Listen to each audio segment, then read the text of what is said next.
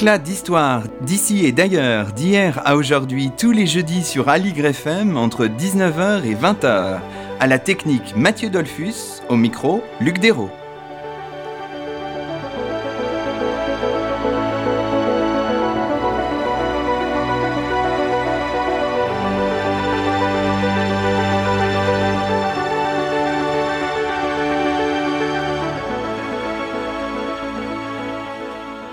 Bonjour à toutes et à tous, c'est le troisième numéro d'Éclat d'Histoire sur Aligre FM et nous nous plongeons aujourd'hui avec délice dans l'histoire religieuse du grand siècle, du XVIIe siècle.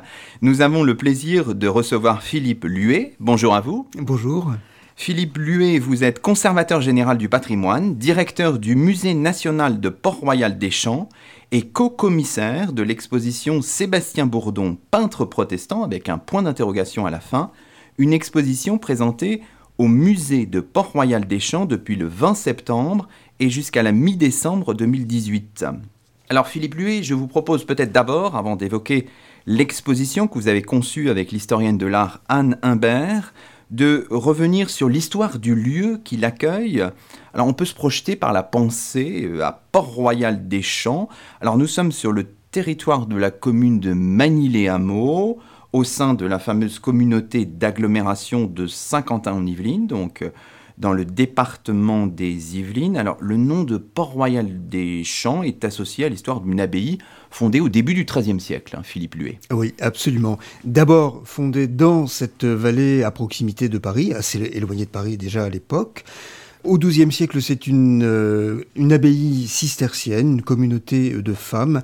On est à, la période de ces grandes fondations de, communautés religieuses féminines euh, dans l'ordre de Cîteaux, portées par des seigneurs euh, qui sont des seigneurs autour, autour du roi et, qui protègent un certain nombre d'abbayes importantes comme celle-là. D'accord. Donc une abbaye affiliée à Cîteaux très vite, hein, dès 1209. La première abbesse élue en 1214. L'église abbatiale consacrée en, en, 1230 avec un temporel relativement important, et puis un déclin, et puis une réforme au grand siècle. Là, c'est le moment charnière, bien sûr. Absolument, et ça, c'est le schéma classique de toutes ces fondations au Moyen Âge, ce XIIIe siècle florissant, les malheurs du temps qui font décliner ces, ces abbayes.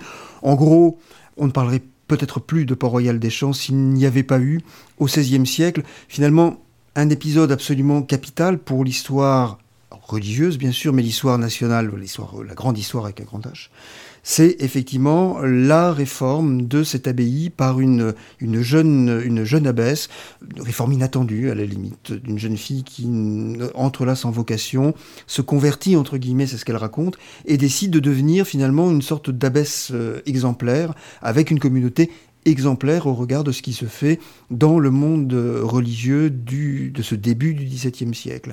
Cette réforme, elle est importante, c'est à la fois revenir sur finalement des pratiques qui se seraient dégradées au cours du Moyen Âge et dans ces périodes un petit peu sombres de déclin, déclin économique, déclin spirituel, déclin tout ce qu'on veut, réel ou supposé, mais aussi dans un monde qui voit se briser l'unité religieuse qu'on avait au Moyen Âge sur l'ensemble de l'Europe occidentale, parce qu'au XVIe siècle apparaît ce mouvement de contestation qui d'abord est un, mouvement interne de contestation et qui conduit finalement à une rupture à l'intérieur de l'Église qui est ce qu'on appelle la réforme ou l'apparition des églises protestantes qui remettent en cause en interne puis en se séparant un certain nombre de ces abus entre guillemets. La réforme de Port-Royal, c'est le fruit du même mouvement, mais à l'intérieur de l'Église et à l'intérieur de ce monde des abbayes. Alors, donc cette réforme, elle intervient au tout début du XVIIe siècle, c'est ça, autour d'une personne assez extraordinaire, hein, c'est Jacqueline Arnaud, c'est ça? Oui, absolument. Jacqueline Arnaud, en plus, pour notre sujet, ça n'est pas rien. Euh, c'est la fille d'un des proches euh, du pouvoir royal. Son grand-père a été au service de Catherine de Médicis. Il, était protestant et il a failli être euh, tué au moment de la Saint-Barthélemy. Il se reconvertit avec son fils aîné, le père de notre abbesse. Et ça n'est pas rien, d'une certaine manière. Ce nouveau catholique euh, tient à marquer cette conversion, ce retour à l'Église catholique, en devenant le protecteur d'une abbaye importante. Et il y place sa fille, mais qui n'a pas l'âge requis, euh, même à l'époque, et même dans une période, période d'abus. On, triche un peu sur l'âge de la, fillette quand on demande les, les, dispenses à Rome. En clair, elle est abbesse à 11 ans, alors que l'âge canonique, c'est c'est 20 ans. Donc on est, on est vraiment très très tôt. Rien de disposer la jeune fille à devenir une réformatrice. Elle le dit elle-même dans l'autobiographie qu'elle écrit dans les années 1650. Elle est malheureuse, elle est, c'est une toute jeune enfant et elle voit des, des femmes de plus de 60 ans s'incliner devant elle en l'appelant ma mère. Elle rêve finalement de s'enfuir, de rejoindre une de ses tantes à La Rochelle.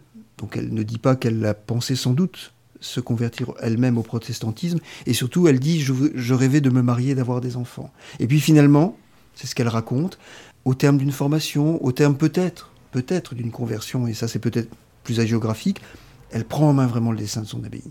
D'accord. Donc là, on est dans les premières années du XVIIe siècle. Et quel est le succès? Qu'est-ce que ça amène? Ça amène un certain rayonnement pour, euh, pour Port-Royal des Champs, euh, Philippe Luet Oui, c'est un succès euh, énorme parce qu'il faut bien voir que ce mouvement, il existe, mais il est dans, dans une dynamique qui n'est pas partagée. C'est-à-dire que ce désir de faire du ménage à l'intérieur de l'Église naît d'un concile de la fin du XVIe siècle qui s'appelle le concile de Trente. Mais qui n'a jamais été accepté par les rois de France. Donc c'est l'initiative individuelle de quelques personnalités un petit peu fortes qui font que on va rentrer dans ce mouvement euh, de réforme ou pas. Et donc finalement, Port-Royal est exemplaire, mais comme est exemplaire une petite dizaine d'abbayes au sein de la congrégation de Cîteaux, si on veut ne parler que des religieux et des religieuses. Dans ce mouvement, la dynamique s'amplifie à partir du moment où, dans le cadre de la réforme toujours, la communauté, la petite communauté de religieuses dans la vallée de Chevreuse vient s'installer à Paris, dans le faubourg Saint-Jacques, où on trouve tout ce que l'Église à l'époque compte euh, d'hommes d'église soucieux de porter la réforme dans l'Église, que ce soit dans l'Église euh, paroissiale, que ce soit dans, les couvents. Et on a euh, les carmélites, euh, Port-Royal, les oratoriens, le premier séminaire de Paris, et, finalement tout un bouillonnement qui fait de Port-Royal très très vite un monastère exemplaire. En fait, dans Paris, pour tout le règne de Louis XIII, on a deux, deux couvents à la mode. C'est d'un côté Port-Royal et de l'autre côté le Carmel. Et ces deux ordres rivalisent pour dans le recrutement, c'est-à-dire que l'un et l'autre recrutent souvent euh, des filles de la noblesse, euh, sont protégés par des personnalités importantes qui font partie des premiers gouvernements de Louis XIII. C'est vraiment un monastère qui, à la fois, est à la mode et en même temps compte parce qu'il séduit euh, toute une élite politique. Oui. Alors, donc, la création de Port-Royal à Paris, c'est 1625.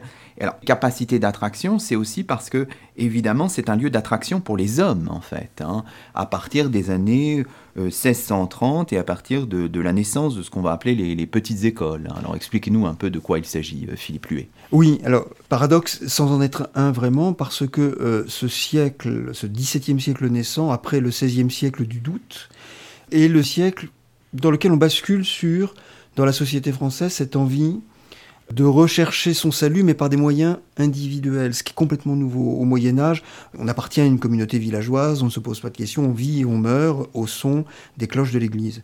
Au XVIIe siècle, d'abord, il y a le choix, on peut être protestant, on peut être catholique, et puis, dans une dynamique bien connue, mais peut-être pas forcément par la, la réalité historique, mais par sa caricature, apparaît ce qu'on appelle la direction de, conscience. Le directeur de conscience et l'idée que chaque euh, individu choisit, à la fois sa confession, mais choisit aussi, s'il a envie, de vivre une vie conforme et conforme selon un certain nombre de critères qui sont développés à l'époque. Donc apparaît cette direction de, de conscience, et cette direction de conscience, elle est incarnée par des religieux.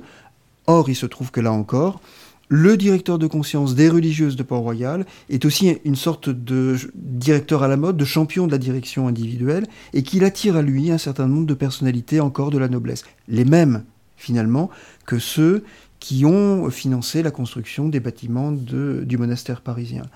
Ces hommes sont placés devant un choix qui n'est pas un choix paradoxal et qui est un choix euh, très fort au XVIIe siècle. Soit quitter le monde, soit s'engager pour réformer la société de l'intérieur.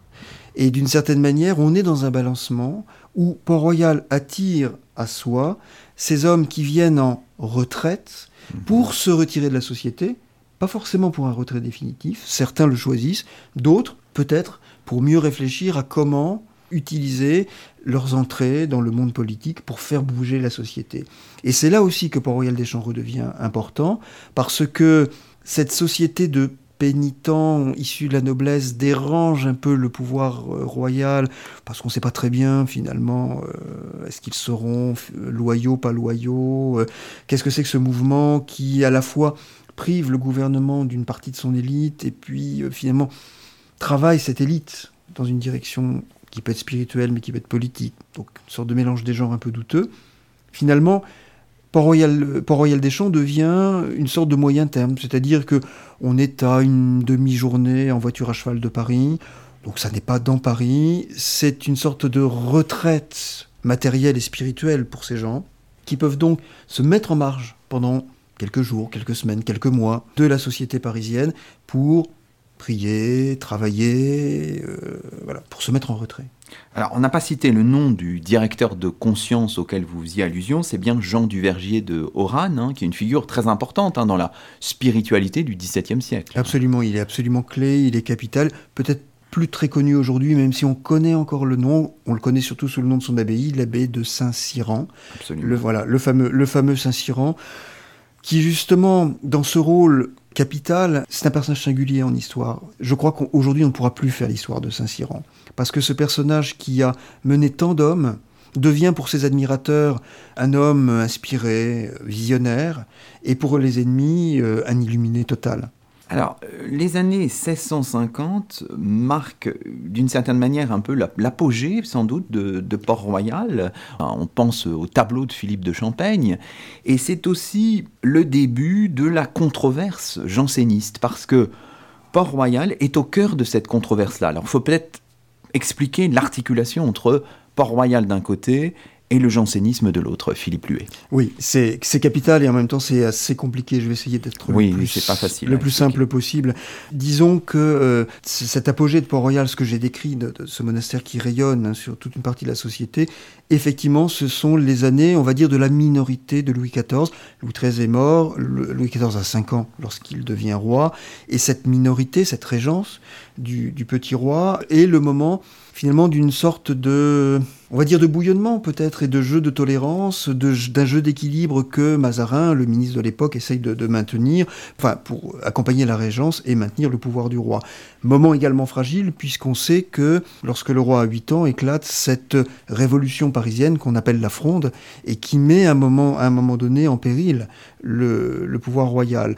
Peut-être pas de chance pour Port-Royal, c'est que les frondeurs sont quand même nombreux dans les rangs de ceux qui euh, soutiennent ou fréquentent, euh, ou fréquentent Port-Royal.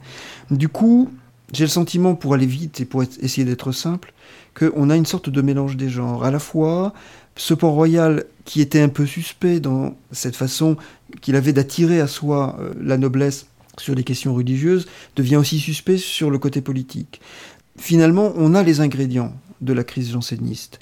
D'abord, dans les ouvrages de direction de conscience, on aurait tendance à y trouver finalement des questions qu'on aimerait considérer comme peut-être un peu à la marge de ce qui se dit et se pratique habituellement dans l'Église catholique de l'époque. C'est la fameuse question de la grâce, qui en fait permet de forger une première accusation à la fin des années 1640, de dire mais ce couvent qui parle de la grâce, il en parle comme les protestants. Est-ce qu'on n'est pas dans une forme de crypto-protestantisme? Donc on voit la crise religieuse, elle est toujours là.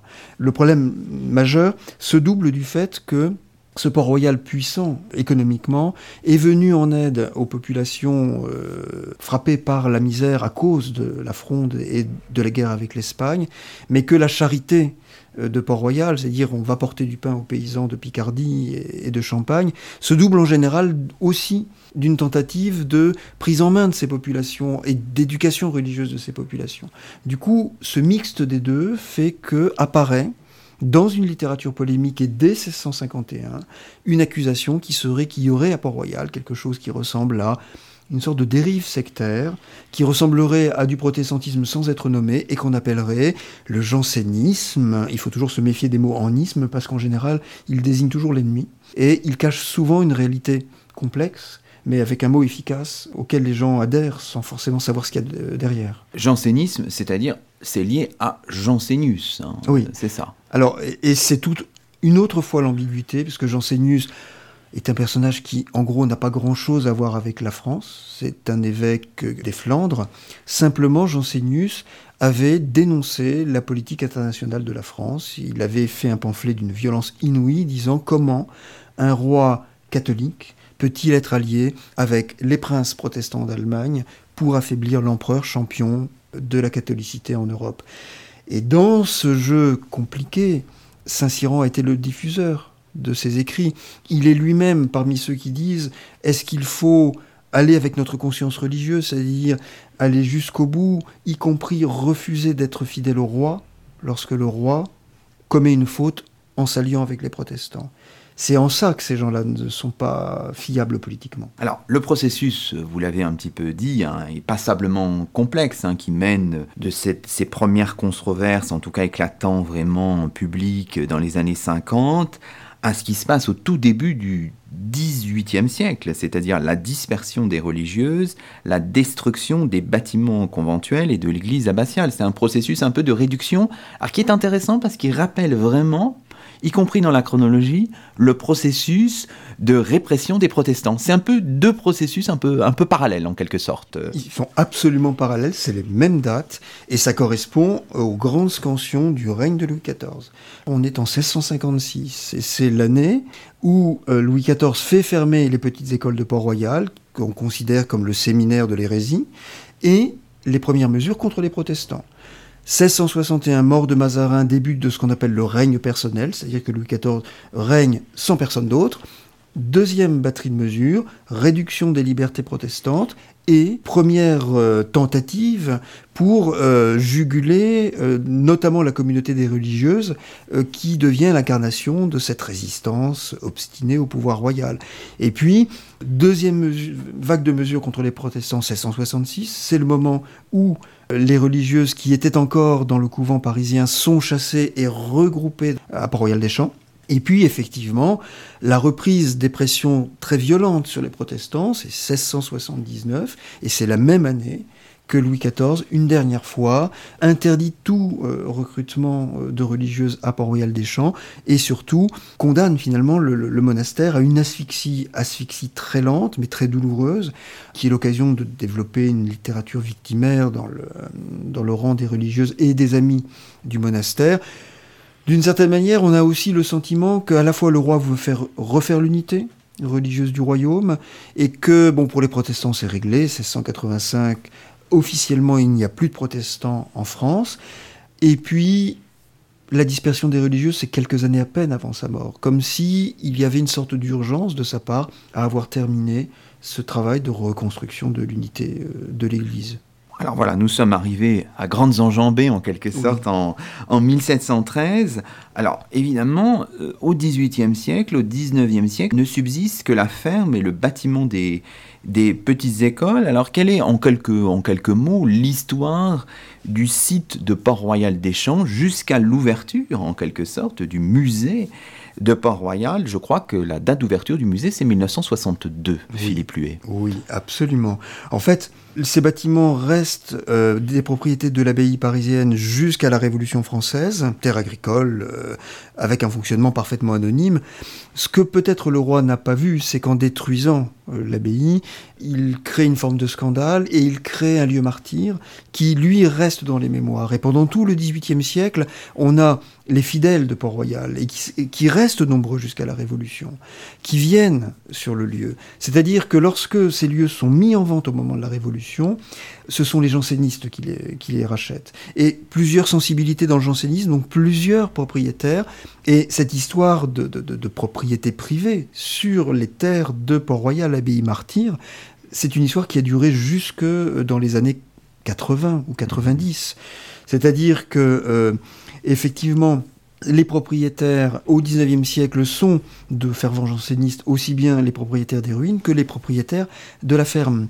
Les bâtiments de la ferme sont rachetés par l'État en, dès les années 50, mais au nom d'une mémoire d'abord littéraire. C'est là qu'a vécu Racine, c'est là qu'a vécu Pascal, pour en faire finalement en 62 effectivement, le musée actuel, musée qu'on appelle à l'époque des Granges de Port-Royal, aujourd'hui le musée de Port-Royal, et les ruines de l'abbaye sont restées entre les mains de familles issues euh, de, familles jansénistes jusque 2004 euh, date à laquelle ces ruines ont été données à l'État pour former un unique, un unique domaine. C'est dire que cette mémoire reste une mémoire active et militante dans, dans des milieux alors qui ne sont pas forcément jansénistes au sens euh, historique du terme, mais qui se réclament au moins d'une mémoire ou d'une sorte de souvenir de cette histoire que j'ai trop rapidement euh, racontée. Bon, bah écoutez, on a remarquablement, je crois, installé le lieu de l'exposition. Ce que je vous propose, c'est de marquer une pause musicale dans cette émission et ensuite, on s'intéressera au contenu de cette exposition. Et nous avons choisi de commencer euh, dans cette émission Éclat d'histoire sur Aligre FM par l'ouverture des Huguenots un opéra composé par Giacomo Meyerbeer en 1836, interprété ici par l'American Symphony Orchestra.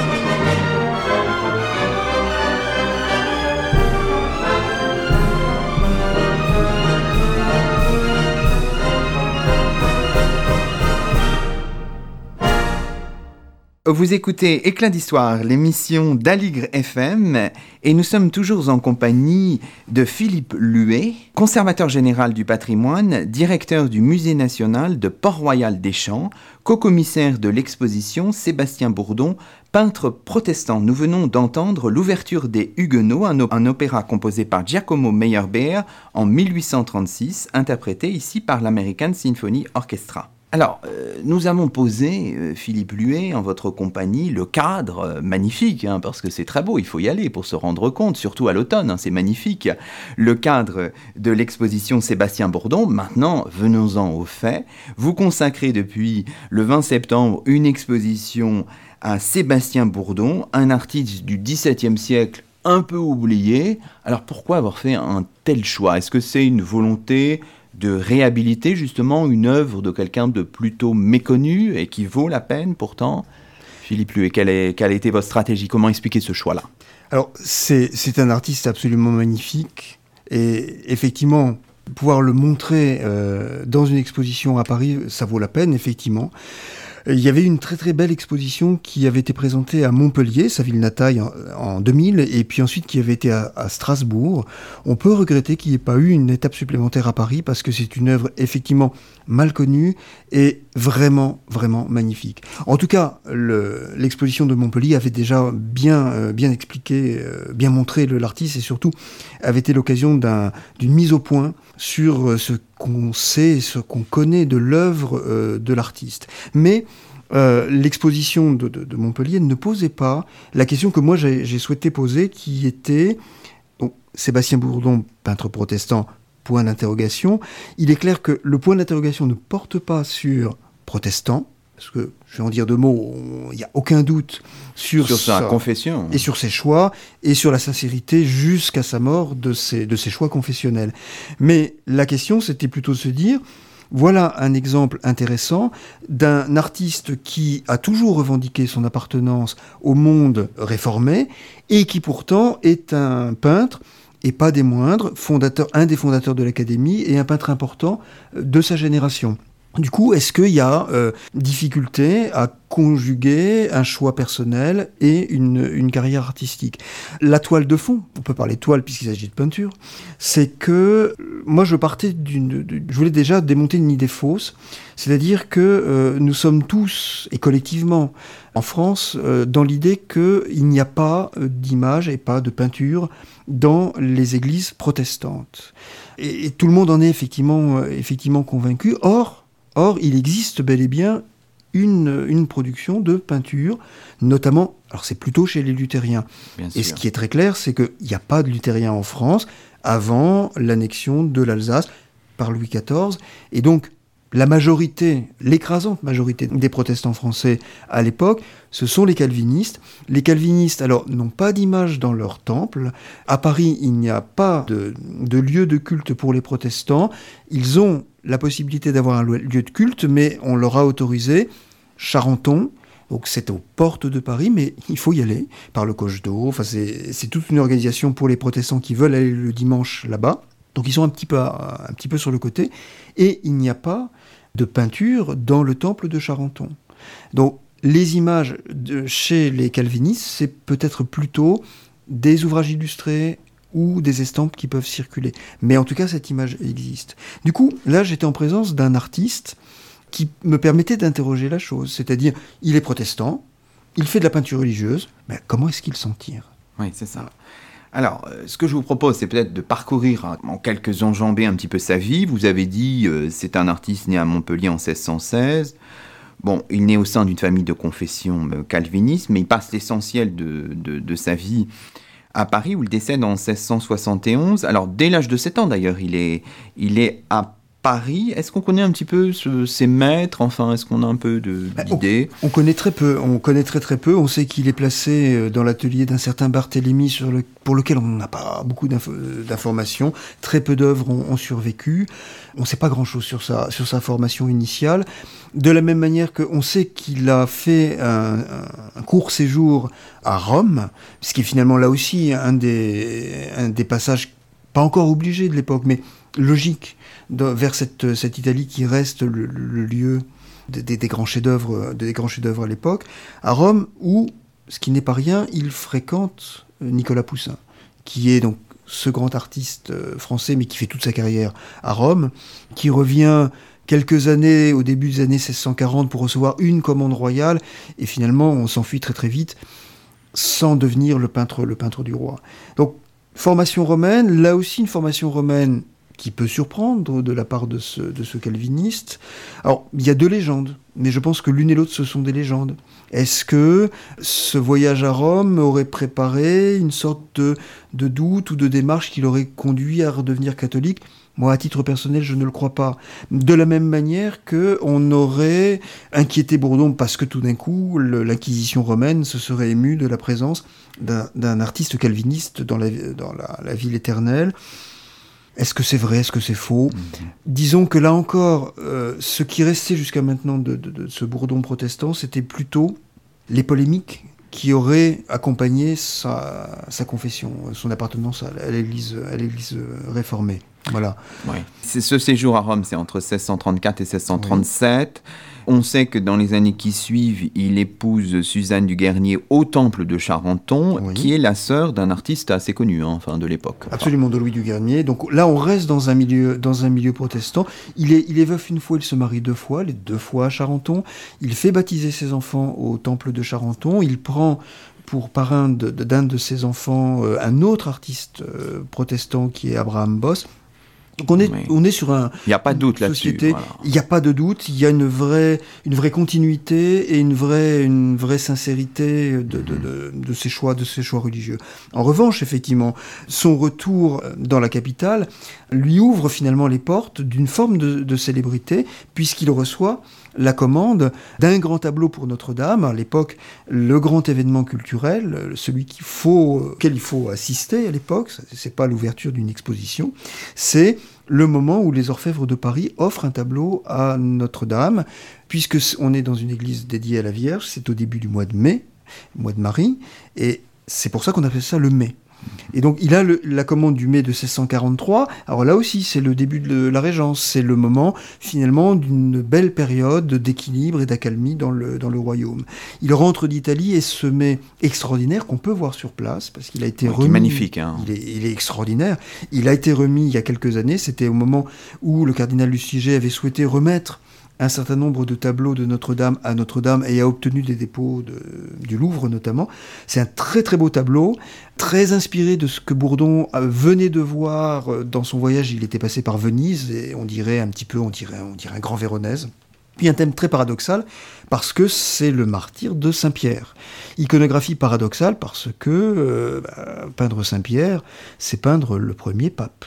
Oui, c'est ça. C'est vrai que c'est étonnant, hein, ce, cheminement. Alors ensuite, si on continue à parcourir un peu la, la, carrière, si j'ose dire, de Sébastien Bourdon, on le voit comme membre fondateur de l'Académie royale de peinture et sculpture. Là, on est en 1648. Oui, 1648, c'est le moment clé et charnière. Création de cette académie.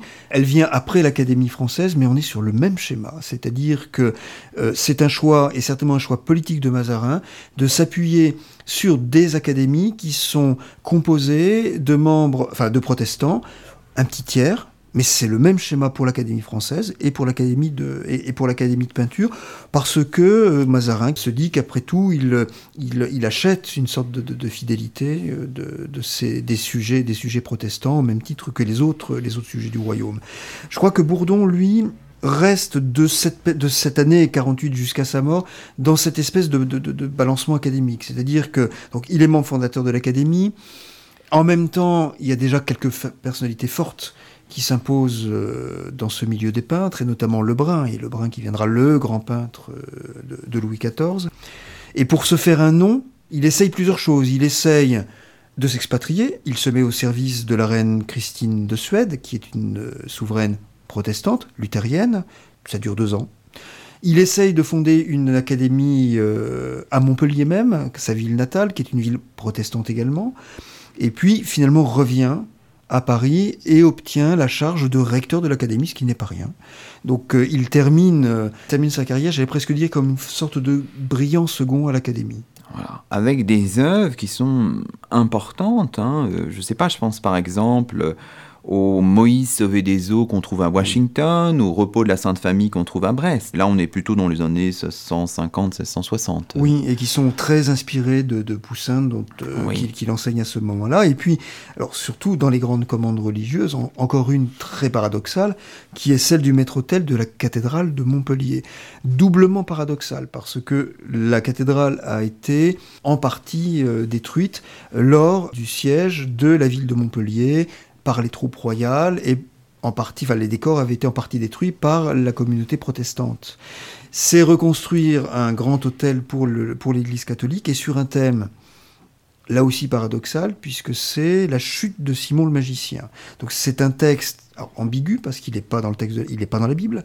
C'est une, une, légende dans, dans ce qu'on appelle les apocryphes, c'est-à-dire les textes qui ne sont pas retenus dans, le, dans la Bible elle-même, et qui là encore est une sorte de supériorité de Saint Pierre sur un magicien ou un païen, enfin quelque chose de ce genre-là. C'est-à-dire que c'est quand même une image très très polémique qui tendrait à montrer la supériorité de l'Église sur l'hérétique. Donc la commande est assez culottée d'aller mettre un, un maître-autel comme ça dans une ville avec une forte minorité protestante et de le confier à un peintre protestant qui, réalité ou légende, se serait représenté en autoportrait parmi les sectataires de Simon, c'est-à-dire le, le païen. Alors, vous avez récemment, à l'occasion d'un colloque, je crois, au début du mois d'octobre 2018, exploré un peu toutes ces thématiques des, des artistes de confession euh, protestante. Alors, Sébastien Bourdon, il occupe une place certaine dans ce, ce qui n'est pas vraiment une communauté, mais enfin dans ce, ce monde des artistes protestants. On pense à, bien sûr, Abraham Boss que vous avez cité, mhm. mais d'autres peut-être moins connus, les L. Ferdinand, Samuel Bernard, Louis-Henri euh, Testelin, Louis Duguernier dont on a parlé. Il y en a quand même un certain nombre. Hein. Il, y en a, il y en a un certain nombre, et, d'autant que là encore, l'histoire mouvementée du XVIIe a conduit un certain nombre d'artistes à venir à à, Paris, les artistes du Nord, on a des artistes flamands catholiques, on a des artistes flamands euh, protestants, et puis finalement quelque chose de très, ambigu dans toute, dans toute cette affaire, c'est que ces artistes protestants sont effectivement un peu tombés dans l'oubli, on les connaît beaucoup pour peintres de paysages, peintres de nature morte, et très longtemps, le 19e siècle a voulu imaginer que cette communauté qui aurait vécu sous la protection de l'abbé de Saint-Germain-des-Prés, ce qui semble être une belle légende. Ce serait limité à ces genres, peut-être pour ne pas travailler dans le genre euh, religieux. Il semblerait, et on était nous-mêmes déjà persuadés avant même le colloque, que c'est un peu une jolie légende pour deux, pour deux raisons. D'abord, une raison simplement économique, c'est qu'on commence à voir dans la bourgeoisie parisienne, la bourgeoisie euh, aisée, hein, la bourgeoisie supérieure, finalement un goût pour de petits tableaux et de petits euh, tableaux de genre. Donc il y a un marché. Et après tout, pourquoi est-ce que euh, on ne prendrait pas ce marché, qu'on soit protestant ou catholique Et les protestants, en gros, donc les flamands, excellent euh, dans, ce, dans ce type de choses. Mais en même temps, il faut bien voir que le paysage, quand il est peint au XVIIe, c'est pas seulement une photographie euh, jolie et bien peinte, comme on pourra voir, je ne sais pas, du temps des impressionnistes. On a l'idée que le paysage raconte quelque chose, a une valeur morale, voire une valeur religieuse. Donc, peut-être que à travers ces vanités et ces paysages, il y a peut-être aussi un discours religieux. Ça c'est complexe. Très compliqué, très compliqué, et justement parce qu'on a voulu, et on a voulu en fait euh, dire que puisque les protestants n'avaient pas d'image, les protestants auraient refusé de peindre, euh, de peindre des scènes religieuses. Sans doute, il faut être, il faut être prudent là-dessus. Du coup, alors du coup, ce bourdon protestant qui accepte de faire des Vierges à l'enfant au lavoir, c'est le très beau tableau, le tableau de Brest dont vous parlez, serait-il un fourbe ou quelqu'un qui s'assierait sur ses convictions religieuses? Vous voyez comment finalement, d'une idée un petit peu fausse, on arrive à, peindre euh, le, peintre sous un jour qui n'est pas avantageux. Il faut voir une chose, c'est que dans la polémique à l'époque, quand un catholique veut accuser un, protestant, la première accusation, c'est de dire Calvin est un fourbe. Mhm. Donc pourquoi est-ce que Bourdon ne serait pas un fourbe? Oui. Alors, dans le catalogue ou le livre qui accompagne euh, l'exposition, vous avez vous-même un petit peu exploré la question de l'artiste protestant à travers les, conférences prononcées à l'Académie. Alors c'est un petit point technique, hein, c'est mm. vraiment un petit peu ardu pour des non-spécialistes, mais c'est assez passionnant, je trouve. Vous montrez que Bourdon intervient par exemple sur un tableau euh, de Poussin qui s'appelle Les aveugles, les aveugles de Jéricho, euh, en décembre 1667, un tableau de 1650, et il revient longuement sur, sur la source biblique, en fait. C'est vraiment quelque chose de très important pour lui. Et donc là, vous essayez de, débusquer ce, côté protestant, là, jusque dans, dans le texte de ces, de ces conférences, Philippe Luet. Oui, bah, parce que en fait, si on repart du, point de départ, il y a une image chez les protestants. Le travail des protestants a consisté à dire... Euh, si vous représentez quelque chose qui vient de la Bible, il faut que ça colle à la Bible et que ça colle à une théologie acceptée. Du coup, on est à l'académie dans quelque chose de complètement différent. C'est-à-dire qu'on ne parle pas religion à l'académie. Euh, et puis de toute façon, c'est la religion du roi qui prévaut, donc ah, euh, un protestant va pas va pas se mettre en avant. Euh, donc première chose et deuxième chose, la Bible après tout pourrait devenir le lieu de ce qu'on va appeler la grande peinture, c'est-à-dire la peinture d'histoire, et qu'après tout on peut représenter aussi bien les batailles de César, Alexandre et puis Moïse, c'est-à-dire utiliser le corpus et le vocabulaire de la peinture d'histoire appliqué à la Bible. Là-dessus, on a une position qui est très claire de la part de Lebrun, mais de la part de la plupart des artistes de l'époque, qui consiste à dire nous avons la commande d'un tableau qui va représenter le siège de Jéricho. On a effectivement une base dans le, texte. Maintenant, ce qui prévaut, c'est la liberté de l'artiste. Seulement, et c'est là que Bourdon est intéressant et que le sujet sonne magnifiquement à Port-Royal, c'est que dans les rangs des académiciens, des douze académiciens, il y en a deux qui ont un peu tendance à sortir un petit peu la Bible à tout bout de champ.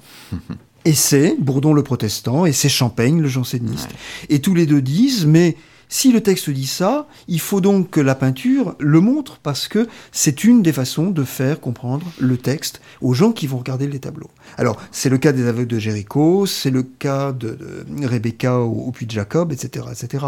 C'est-à-dire, on, on a un débat qui est souvent cité parce que l'anecdote semble un petit peu dérisoire, c'est-à-dire que tout d'un coup, on a deux académiciens qui sont et Bourdon et Champagne qui disent mais pourquoi est-ce que Poussin ne représente pas les chameaux de Rebecca, puisque dans le texte, il est dit que Rebecca s'approche du puits pour donner à boire à ses chameaux. Ça paraît un petit peu, un peu saugrenu de dire si je dois représenter Rebecca, il faut que je mette des chameaux. Mais je pense que ça, c'est un vrai sens et un vrai beau sens, c'est-à-dire que ces deux artistes, chacun avec leurs mots, disent ce tableau, il est là pour raconter quelque chose, mais dans une dimension religieuse et pas dans une dimension je dirais plus anecdotique, le mot est un peu plat, mais disons, ou plus pittoresque. Donc le débat, il est liberté ou pas au regard d'un sujet religieux. Bon, bah très bien. Écoutez, ce que je vous propose, euh, c'est de marquer une deuxième pause musicale dans cette émission Éclat d'histoire sur Aligre FM. Et c'est vous encore qui êtes à, à, la manœuvre. Vous avez fait le choix de la suite pour violoncelle numéro 2 en Ré mineur par Jean-Sébastien Bach, une composition de 1721, ici interprétée par Henri de Marquette. C'était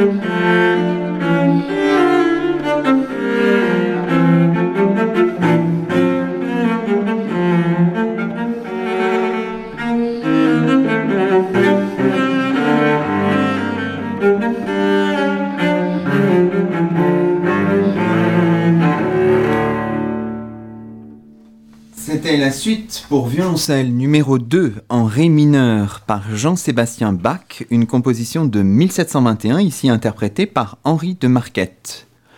Vous écoutez Éclat d'histoire, l'émission d'Ali FM et nous sommes toujours en compagnie de Philippe Luet, conservateur général du patrimoine, directeur du Musée national de Port-Royal des Champs, co-commissaire de l'exposition Sébastien Bourdon, peintre protestant, une exposition présentée au musée de Port-Royal des Champs depuis le 20 septembre et jusqu'à la mi-décembre 2018.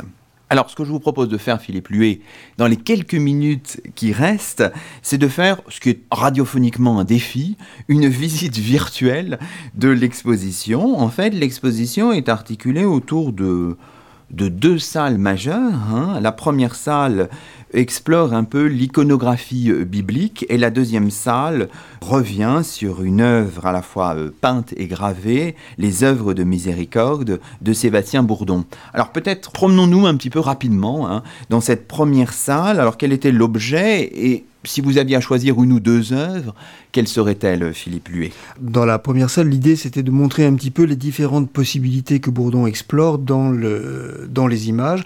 Nous avons eu de très beaux prêts et surtout des tableaux qu'on voit rarement dans des musées qui sont loin, voire des tableaux qui ne sont jamais, jamais exposés. Dans les très beaux tableaux qu'on peut voir, on a un grand, un grand tableau qui vient du Louvre et qui représente Salomon dans sa vieillesse adorant les idoles. Donc là, c'est un tableau un peu polémique sur euh, quelle est la position d'un croyant face à une image. Donc on est bien dans notre, bien dans notre thème. De la même manière que le musée de Saint-Germain nous a prêté un très beau, euh, très beau tableau présentant Abraham et les anges. C'est un, épisode de, la Genèse. Très intéressant, très joli tableau en très très bon état, les couleurs sont fraîches, le, dessin est, vif et vigoureux. Très intéressant aussi dans la démarche parce que c'est un tableau catholique celui-là. Mhm. Catholique parce que Bourdon, sans doute pour un dévot catholique, s'est inspiré très très très euh, étroitement d'un tableau qui se trouve dans les loges de Raphaël au Vatican. Donc là, c'est un véritable acte, acte religieux. La salle permet de voir aussi cette période où il, euh, il enseigne Poussin à l'académie avec des tableaux absolument rares, un très beau tableau du musée de Montpellier représentant le Christ et les possédés, et puis sa version à lui des aveugles de, de, Géricault. Donc après le cours qu'il a fait sur le tableau de Poussin, il a donné lui-même sa propre version du, tableau. Et, là encore, on peut sentir tout ce qui le sépare de Poussin le, catholique. Oui, alors quelle est sa version s'il fallait la caractériser, qu'est-ce qu'on pourrait, pourrait dire, Philippe Luet? C'est-à-dire que euh, fait comme Poussin, c'est-à-dire il fait, pardon, il fait comme Champagne, c'est-à-dire que quand Poussin montre la guérison elle-même, c'est-à-dire le, Christ met les doigts dans les yeux des aveugles, Bourdon choisit le moment d'avant, c'est-à-dire le moment où l'aveugle demande à être guéri, ce qui est complètement conforme à une théologie protestante de, la grâce et, la prière pour obtenir le miracle. D'accord. Alors, poursuivons notre promenade. Alors, vous consacrez une salle entière, finalement, la mettant dans, son contexte, qui est assez remarquable, je trouve, aux œuvres de miséricorde, à la fois une suite euh, peinte et une suite gravée. Alors là, on peut admirer une série d'eau fortes de Burin, là, qui sont conservées au Petit Palais, qui sont exemplaires d'une fraîcheur absolument incroyable. Hein. Oui, parce que euh, Bourdon, se mesurant à Poussin, a voulu aussi laisser une sorte de testament artistique. Poussin avait peint les sept sacrements, et donc c'est un cycle parfaitement catholique, il n'y a que deux sacrements chez les protestants. Bourdon fait les sept œuvres de miséricorde, il les peint et il les grave, ce qui est rarissime à l'époque. Mhm. Et une chose extraordinaire, et c'est sans doute quelque chose à découvrir dans l'exposition, c'est que nous avons la chance d'avoir gardé les cuivres originaux de la main de Bourdon, les sept, ils existent toujours, ils, sont à la réserve de la calcographie du Louvre, ils sont absolument étonnants parce que on voit tout d'un coup l'œuvre comme si elle venait d'être euh, gravée. Les estampes, le tirage euh, a été fait avec les plaques qu'on présente et finalement d'une fraîcheur étonnante parce que ce sont des grandes gravures. Elles coûtaient cher à l'époque et on voit bien qu'elles ont été peu tirées et ce sont des collectionneurs qui les ont jalousement gardées dans des portefeuilles jusqu'à aujourd'hui. Elles sont impeccables. Le thème que, traite, euh, comment dirais-je, Bourdon, est assez étonnant hein, pour un protestant. Et c'est là que vous poussez jusqu'au bout une certaine forme de, paradoxe. Comment un protestant peut s'emparer du sujet des œuvres? C'est ça la question. Eh oui, c'est parfaitement ambigu, puisque pour un catholique, euh, on a son salut par les œuvres, alors que pour un protestant, les œuvres sont faites par pur amour.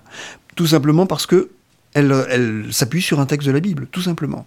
Ce qui est protestant dans la suite, c'est que Bourdon choisit les scènes de l'Ancien Testament. Ah euh, donc ça, c'est une vraie, une vraie démarche, une vraie démarche protestante, et que ce choix, il existe avant lui dans la littérature protestante, mais il en fait aussi une œuvre, je veux dire, une œuvre politique. C'est-à-dire qu'il montre l'importance des œuvres, il l'inscrit dans le temps long de la Bible en miroir, dans l'Ancien Testament, reflet du texte de référence qui lui est dans le Nouveau, mais dans une, euh, dans une représentation mentale. Peindre le peuple juif pour un protestant, c'est peindre le peuple des protestants.